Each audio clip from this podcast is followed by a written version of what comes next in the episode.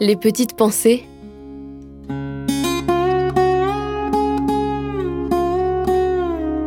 Terroir, héritage et savoir-faire. Jardiner, un art pluridisciplinaire. À court terme, on essaye de valoriser les outils qu'on a sous la main, les jardins partagés et les jardins familiaux. Et ça, l'idée, c'est de sécuriser déjà, de ne pas perdre de terre, voire de créer des nouveaux jardins partagés.